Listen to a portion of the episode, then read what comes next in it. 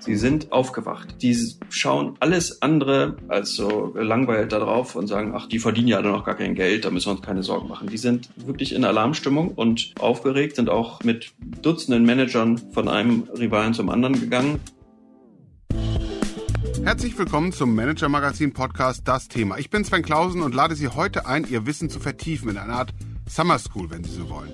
Wir haben dazu die drei erfolgreichsten Folgen unseres Podcasts Das Thema herausgesucht, also die mit den meisten Hörerinnen und Hörern und präsentieren sie Ihnen nacheinander. Wobei ich zugebe, das hat den für uns erfreulichen Nebeneffekt, dass wir unsere Redaktion in der Hochphase der Urlaubszeit etwas entlasten. Denn viele meiner Kolleginnen und Kollegen, die Sie sonst hier hören, sammeln gerade an ihrem Ferienort Kraft und neue Ideen für die zweite Hälfte des Jahres. So ist es zumindest vereinbart. Also bieten wir Ihnen die drei Top-Podcasts des bisherigen Jahres an, bevor ich dann wieder am 11. August mich hier mit einer aktuellen Recherche bei Ihnen melde. Den Start macht ein Thema, das vor dem Hintergrund einer großen Verwerfung in einer deutschen Kernindustrie spielt. Die Transformation der Autoindustrie und der Vormarsch neuer chinesischer Hersteller. Ende April habe ich mich dazu intensiv mit meinem Kollegen Klaas Tatje ausgetauscht, der gerade aus Shanghai zurückgekommen war. Der Titel der Folge Götterdämmerung. Überrollen Chinas Autohersteller Volkswagen. Ich wünsche Ihnen viel Freude beim Hören. Hallo, guten Tag, Klaas. Guten Tag. Ja, Klaas, du bist ja sonst vor allem in Deutschland unterwegs, äh, viel in München, aber auch in ganz Deutschland, in den Wirtschaftsmetropolen sozusagen. Jetzt bist du seit, ja, seit wann bist du eigentlich in Shanghai? Seit drei Tagen, genau. Okay, also mir ist schon klar, Shanghai ist nur ein kleiner Teil Chinas, aber ja, so ein bisschen wie die Wirtschaftshauptstadt des Landes, ähnlich wie ja in Deutschland München, Stuttgart, Düsseldorf äh, sich das auch von sich behaupten. Kann denn Shanghai äh, mithalten? Also insgesamt ist das wirklich ein Wahnsinn, den man hier so erlebt. Es geht ja da los, das sind so Geschichten, die erzählt jeder Tourist, aber man muss es erlebt haben, wie die Metro funktioniert hier. Die kann man äh, nicht mit Kreditkarte zahlen, das war für mich schon die erste Hürde, sondern eigentlich nur mit WeChat. Ich habe mir dann mühsam Bargeld besorgt und damit ging es dann auch noch. Und dann fährt man los, kann auch zur Messe damit fahren und es ist halt auf die Sekunde Genau. Dann hast du aber auch im täglichen Bedarf, wenn du irgendwas Kleinigkeit einkaufst oder so, da läuft nichts mehr mit Kreditkarten. Das ist wirklich von gestern. Das ist alles toll. Andererseits hast du natürlich auch ständig Bauarbeiter, die du siehst, die sicherlich nicht nach Tarif bezahlt werden, beziehungsweise äh, 40-Stunden-Woche haben. Man sieht zig Menschen, die Tag ein, Tag aus die Straßen säubern. Und überall sind Kameras. Im Hotelzimmer noch nicht, glaube ich, höchstens die, die jetzt läuft. Und du hast aber auf der Straße überall Kameras in Parks. Im Hotelzimmer steht ein Zettel, dass leider Facebook, Instagram, Twitter, YouTube, Bloomberg, Google und die New York Times nicht funktioniert. Eins aber immerhin noch und das ist das Manager-Magazin online. Sehr schön, das ist gut. Vielleicht machen wir auch was falsch. Mal gucken, wie es nach unserem Gespräch ist. Der eigentliche Anlass deiner Reise ist ja Auto Shanghai, also die Automesse dort. Du kennst ja auch das deutsche Pendant. Jahrelang kann man vielleicht sagen, das Original, die Leitmesse, die IAA. Was macht die Auto Shanghai besonders? Also erstmal glaube ich für alle Menschen, die da hingehen, und das sind ja vor allem die, die auch äh, Früher hatten sie Diesel oder Benzin im Blut, heute haben sie ja irgendwie, weiß nicht, Strom. Aber jedenfalls diese Leute, die gehen auf diese Messe und sind froh, dass mal wieder was los ist, dass sie mal wieder die Konkurrenz sehen, Freunde sehen, alte Bekannte, neue Rivalen und deswegen ist das schon eine ganz besondere Atmosphäre. Es ist auch, würde ich sagen, jetzt die Leitmesse der Autobranche geworden, kann man schon jetzt sagen, weil diese Vielfalt an Herstellern und die Größe der Messe, die einen wirklich erschlägt, die reicht über einen so ein DIN A2 Blatt und da ist engst bedruckt ein Stand neben dem anderen. Das ist nicht mehr zu vergleichen mit der IAA, die sich ja geöffnet hat für Mobilität insgesamt, also wo auch Fahrräder ausgestellt sind. Und hier ist wirklich Auto, Auto, Auto.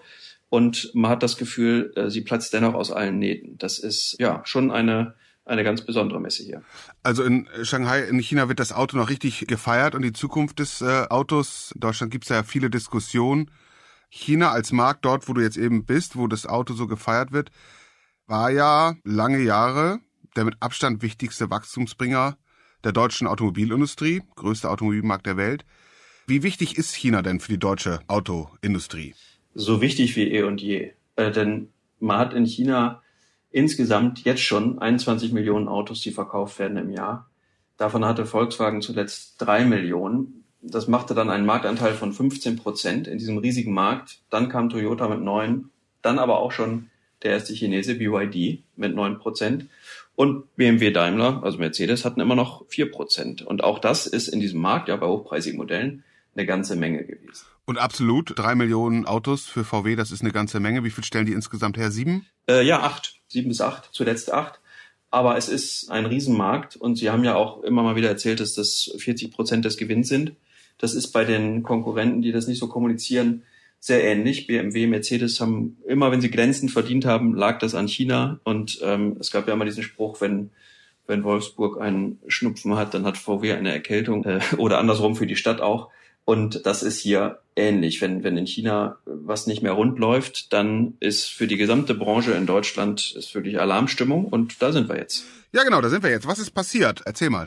Ja, es gibt ja weitere Statistiken. Es gibt zum Beispiel die Statistiken der Elektroautos und wie die sich verteilen. Und da hat BYD im Jahr 2022, also nicht irgendwie Zukunftsmusik, sondern Vergangenheit, 28 Prozent Marktanteil gehabt. Tesla 14 Prozent. Dann kommt noch ein Chinese, Ion, den kennen die meisten gar nicht.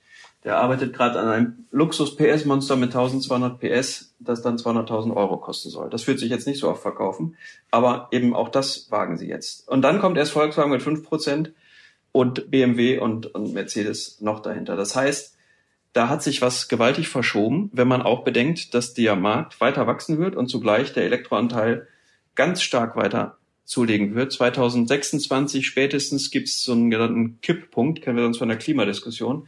Da sollen zum ersten Mal mehr Elektroautos als Verbrenner verkauft werden in China.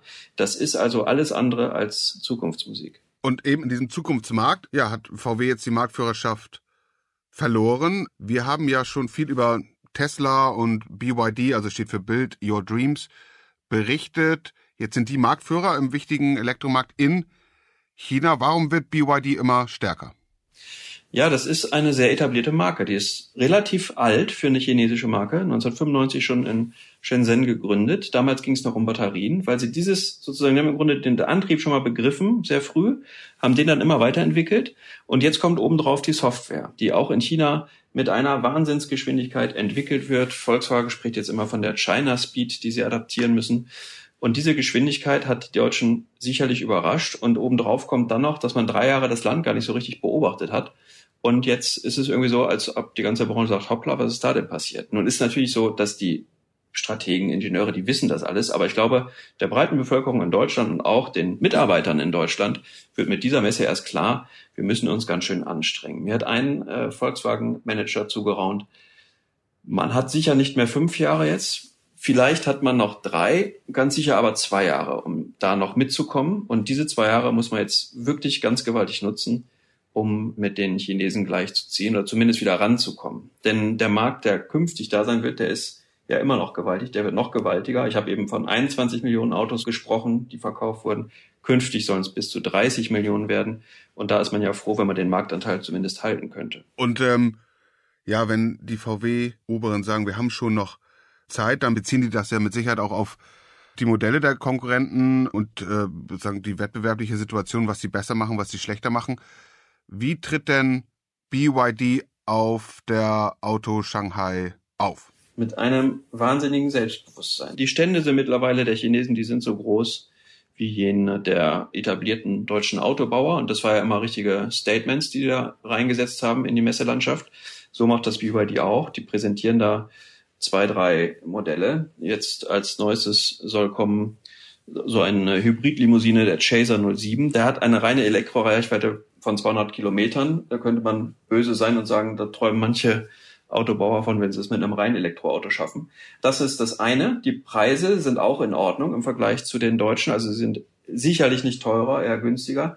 Und dann ist es eben so, ich habe da ja Videoblogger und, und Videojournalisten kennengelernt, die schwirrten nur um BYD rum, wie so Hummeln, und haben dann gefilmt, was die da erleben und haben immer in ihr Handy gesprochen. Und dann habe ich mal eine gefragt und die sagte, ja, Sie dreht für TikTok Videos, die werden bei ihr in ihrem Fall so um die zwei Millionen Mal abgerufen. Gestern Abend habe ich Markus Düssmann sprechen können, den Audi-Chef, der sagte, er hätte mit einem gesprochen, der habe eine Reichweite von einer Milliarde. Also solche Leute laufen da rum, machen laufende Aufnahmen und sie tummeln sich eben nicht bei Audi oder BMW, sondern vor allem bei den Chinesen selbst, weil sie auch ungeheuer stolz sind auf das, was da passiert im Land, dass nämlich endlich die chinesische Industrie in der Lage ist, nicht nur irgendwie Büchsen zu bauen, wie das Bernd Osterloh mal sagte über den Autobau, sondern richtige äh, Hightech-Produkte. Und das gelingt eben zunehmend erfolgreich. Bernd Osterloh war lange, äh, lange Jahre der Betriebsratschef von Volkswagen und ja, wie du sagst, China versucht das schon lange in den Automarkt vorzudringen und wurde immer belächelt, ähnlich wie Tesla auch von vielen deutschen Spitzenleuten, aber jetzt scheinen sie den Durchbruch geschafft zu haben. In dieser Situation, was kann denn Volkswagen, was kann die Marke VW, BYD entgegensetzen? Also erstmal sind sie, das ist der große Vorteil gegenüber früher, sie sind aufgewacht. Die schauen alles andere als so langweilt da drauf und sagen, ach, die verdienen ja dann noch gar kein Geld, da müssen wir uns keine Sorgen machen. Die sind wirklich in Alarmstimmung und aufgeregt, sind auch mit Dutzenden Managern von einem Rivalen zum anderen gegangen. Das haben sie früher auch gemacht, aber damals gingen sie zu Toyota und zu Kia vielleicht. Und jetzt gehen sie wirklich auch zu allen Chinesen, schauen sich das ganz genau an und es ist natürlich die Königsfrage, wie kann VW darauf jetzt antworten? Sie haben nicht die besseren Halbleiter, sie haben auch nicht die besseren Batterien, sie haben nicht die besseren Apps. Aber sie können natürlich nutzen, das, was sie mit Kollegen und Partnerschaften hier in China jetzt versuchen, dass sie diese enorme Größe des Unternehmens dafür einsetzen, dass man daraus eben erfolgreiche Produkte baut, wie sie es ja in der Vergangenheit auch gemacht haben, und dass sie eben auch lernen und adaptieren, diese Geschwindigkeit der Chinesen über mehr äh, Ingenieure in China. Das werden sie jetzt machen. Sie wollen nochmal eine Milliarde investieren. Und das könnte natürlich ein kleiner Schlüssel sein, dass man einfach jetzt lernt, damit umzugehen. Man merkt allerdings ja auch bei all diesen Problemen mit der Software bei VW, wie schwierig das ist. Das heißt, das ist auf jeden Fall das äh, Bekenntnis, es zu tun, aufgewacht zu sein. Wir wollen uns dagegen stemmen, aber man weiß noch nicht, ob es klappt. Also die Strategie ist, stärker nach China zu gehen, um den chinesischen Markt besser zu verstehen und dann versuchen mit Partnern eben auch bei den Merkmalen der Autos, die vor allen Dingen gewünscht werden, gute Batterietechnologie, gute Software aufzuholen und dabei auszuspielen, dass man eben ein Riesenunternehmen ist, das viel Geld zahlen kann. Ja, ein Manager sagt heute, die Zeit, in der von Wolfsburg auf das Weltauto gebaut wird, die ist vorbei. Jetzt geht es darum, dass man im lokalen Markt, also in China, weiß, was die Kunden wollen. Die wollen nämlich teilweise ganz andere Sachen als die Deutschen. Das war ja immer dieses äh, Beispiel mit der Karaoke-Maschine, die belächelt wurde von Deutschland aus und die aber total gewollt ist und gut ankommt. Und da hat selbst der China-Chef von Mercedes durchklingen lassen, dass er die schon genutzt hat mit Beatles-Songs. Also das kommt gut an, selbst bei älteren Semestern. Und es ist auch überhaupt nicht mehr die Frage, ob man da irgendwie die Kunden erziehen kann. Die werden nicht erzogen, sondern die erziehen jetzt Volkswagen und alle anderen. Auch insofern, als der chinesische Kunde viel, viel jünger ist als der deutsche Erstkunde. Die Chinesen sind ja im Schnitt 32, wenn sie ihr erstes Auto neu kaufen und die Deutschen über 50. Allein dadurch merkt man ja schon, dass eine ganz andere Affinität ist zu solchen Produkten. Und die versuchen jetzt Volkswagen und andere mit gehörigem Tempo irgendwie in die Autos zu bringen. Und gibt's auch ein konkretes Modell, mit dem Volkswagen da versucht, jetzt sich so zurück ins Spiel zu bringen und das Momentum, das gerade ein bisschen gegen sie läuft, zu drehen? Absolut. Da würden jetzt ganz böse Journalisten oder Kritiker sagen, das ist schon ein Auto von gestern, weil das so ein bisschen der Passat ist, der ähm, da angekündigt ist, der ID7. Wenn man jetzt in dem Auto sitzt, ist es natürlich schon etwas anderes als ein Passat. Man muss sich aber fragen, also das ist wirklich schwierig im Vorhinein zu sagen, sonst würden ja alle erfolgreiche Autos bauen. Setzt sich der durch? Er hat ein bisschen was vom Model S von Tesla. Er hat natürlich ein bisschen was vom Passat selbst. Und im Grunde ist das ja ein Auto, mit dem Volkswagen in China wahnsinnig erfolgreich wurde. Das war ja damals der Santana. Das ist jetzt, man darf den ID7 gar nicht mit dem Santana vergleichen. Das ist ja völlig andere Generation. Aber es ist so ein bisschen die Klasse, um die da jetzt gebuhlt wird. Und nun ist die Frage, ob man mit so einem Auto, das jetzt nicht futuristisch daherkommt wie äh, manch andere von NIO oder ähnlichen Rivalen, ob das genügt. Vielleicht holt man aber auch den eher konservativen Chinesen damit super ab. Und es reicht halt in einem Markt wie China, wenn man eine gewisse Zahl an Autos verkauft, ist, der Markt ist einfach so groß. Also es kann schon sein, dass sich das rentiert. Es ist eben auch ein ganz anderes Auto als das, was jetzt von VW in den Markt gebracht wurde und ja mäßigen Erfolg hatte, wie der ID3, ID4 und die Derivate. Aber er ist nicht progressiv. Nein, man kann nicht sagen, dass das jetzt der absolute Durchbruch sein kann. Man kann das hoffen. Und das hoffen sie natürlich. Aber ist nicht ausgemacht, dass das jetzt ein Erfolg wird. Es ist aber im Grunde zum Erfolg verdammt. Und nun muss man sehen, wie das Rennen da ausgeht. Hört sich ein bisschen so an, als seien die VW-Managerinnen und Manager jetzt aufgewacht und gucken, dass sie jetzt, ja, je nach Einschätzung die Lücke nicht zu groß werden lassen oder gar nicht erst aufgehen lassen. Du führst ja in Shanghai viele vertrauliche äh, Gespräche. Was ist denn so aus deiner Sicht die größte Sorge, die die VW-Führungskräfte umtreibt in der aktuellen Situation? Ich hatte ja eben diese Videojournalistin zitiert und die hat gesagt, dass ihre Eltern sich früher einen Tiguan gekauft hatten vor zwölf Jahren und jetzt wollen sie einen BYD kaufen. Und heute sprach ich in einem ganz anderen Zusammenhang mit einem Manager und der sagte, unsere größte Sorge ist, dass sich die Kunden, die VW jahrzehntelang die Treue gehalten haben, nun plötzlich zu den jungen Rivalen wenden. Sprich, dass genau das passiert, was schon passiert zum Teil. Das heißt, da muss VW gewaltig aufpassen. Die haben über vier Jahrzehnte es geschafft, im Grunde das Unternehmen zu sein, das hier in China Marktführer ist über Jahrzehnte und jetzt plötzlich ist es das nicht mehr. Und wie kann man aufhalten, dass Kunden, die so lange treu waren, jetzt wechseln? Dann fängt man ja schon an an Nokia zu denken. Soweit wird es nicht kommen. Das wird auch lange dauern. Es fahren hier wahnsinnig viele VWs auf der Straße. Aber man muss eben diese Alarmiertheit nutzen, um schneller zu werden, um in China für China zu entwickeln, was sie tun wollen. Aber das muss dann eben auch gelingen. Das ist jetzt so eine Phase, wo viel angekündigt wird, ob das dann auch so umgesetzt werden kann, ob genug Ingenieure da sind, auch Softwareingenieure, ob man diesen War of Talents gewinnt, auch im Peking oder im Shanghai Raum und, und, und. Da stecken unheimlich viele Fragen dran und dann darf natürlich auch keine Rezession kommen und Taiwan-Konflikt wäre da auch nicht hilfreich. Also da sind viele, viele Fragezeichen. Wir haben jetzt über Volkswagen gesprochen, die Marke Volkswagen auch. Und ähm, derzeit ist ja gerade im Mittelklasse-Segment der Kampf um die Kundinnen und Kunden groß. Auch Tesla, ähm, auch Preissenkungen durchgesetzt. Deutsche Autoindustrie, deutsche Hersteller sind ja vor allen Dingen auch in der Premium-Klasse stark. Auch da dominieren sie ja bislang in China über den Verbrenner eben. Und ja, deswegen können sich Mercedes, BMW, Audi noch relativ entspannt geben, weil in der Premium-Klasse auch noch nicht so stark der Elektroantrieb sich durchgesetzt hat in China. Habe ich das richtig mitbekommen? Ja, der kommt jetzt auch. Ist ja auch von allen gewollt. Ja, also es gibt ja, Mercedes hat das mit dem EQS vorgemacht und andere folgen da.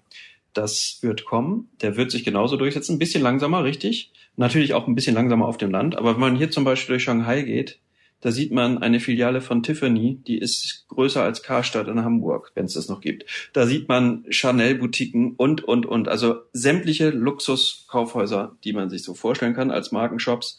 Und dann sieht man eben auch Mercedes. Und natürlich hat Mercedes mit dieser Strategie, da können sie in einer Stadt wie Shanghai nicht daneben liegen. Es ist eben die Frage, ob sich das auch genug leisten können. Aber wenn man hier durch die Stadt geht und dann noch Peking und all die anderen Millionenstädte sich denkt, dann kann das schon die richtige Strategie sein. Es ist auf jeden Fall gut, glaube ich, in diesem Markt, der jetzt so filetiert wird, wo so viele Wettbewerber Milliarden auch investieren, um sich durchzusetzen. Wenn man da einen Punkt setzt mit einem so extrem teuren und qualitativ hochwertigen Produkt, dann kann das schon eine Strategie sein, die aufgeht. Also Mercedes, äh, unsere Kollegen Margret Huck und Michael Freitag haben das ja jüngst beschrieben, versucht eben in einer klaren Luxus Strategie, die Marke da oben zu positionieren. Aber auch da muss natürlich die Technik und insofern das Produkt auch mithalten. Ja, wie siehst du da die Chancen im Vergleich zu neuen alten Konkurrenten im Elektrozeitalter?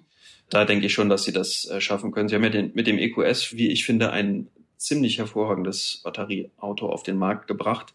Das durfte ich im letzten Jahr einmal kurz Probe fahren und das ist natürlich schon der Hammer. Nun ist es für jemanden wie mich unerschwinglich, aber es wird genug geben, die sich weit über 100.000 Euro leisten können. Und dann ist das schon ein Statement auch hier auf der Straße. Der hat sich bisher nicht durchgesetzt im Markt hier. Wahrscheinlich auch, weil die S-Klasse an sich noch länger, noch andere Reichweiten natürlich als Verbrenner.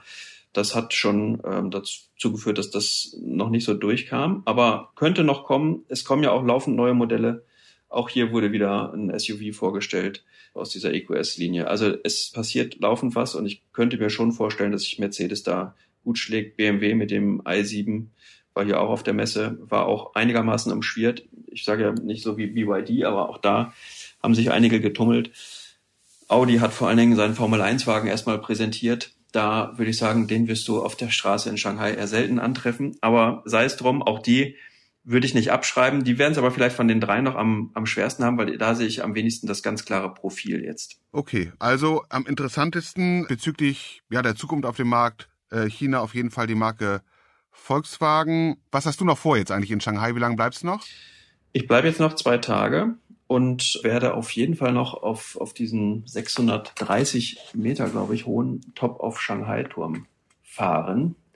Und dann muss ich aber auch zusehen, dass ich wieder nach Hamburg komme, denn da ist ja dann der Marathon und da soll ich in der Staffel mitlaufen, heißt es, fürs Manager-Magazin. Dann äh, lauf doch den 630 Meter Turm hoch die Treppen vielleicht, dann bist du gut trainiert. Ja, das wäre eine Idee. Das wäre eine Idee. Ja. Ich verspreche dir auch, wir werden das nicht Was, mit der Live-Schalte begleiten. In der Kantine. so, gut. Klaas, vielen Dank. Komm gut nach Hamburg. Wir freuen uns, wenn du dann nächste Woche wieder hier bist. Sehr gerne. Ich freue mich auch auf euch. Bis dann.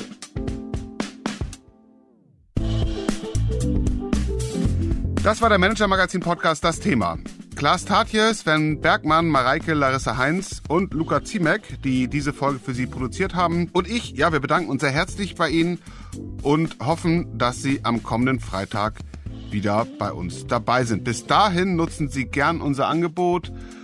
Sie finden alle Angebote bei uns in der App oder auf der Website und weiterführende Informationen zum Stand der deutschen und internationalen Autoindustrie in den Shownotes. Bleiben Sie gesund, bleiben Sie optimistisch und machen Sie etwas aus Ihrer Zeit.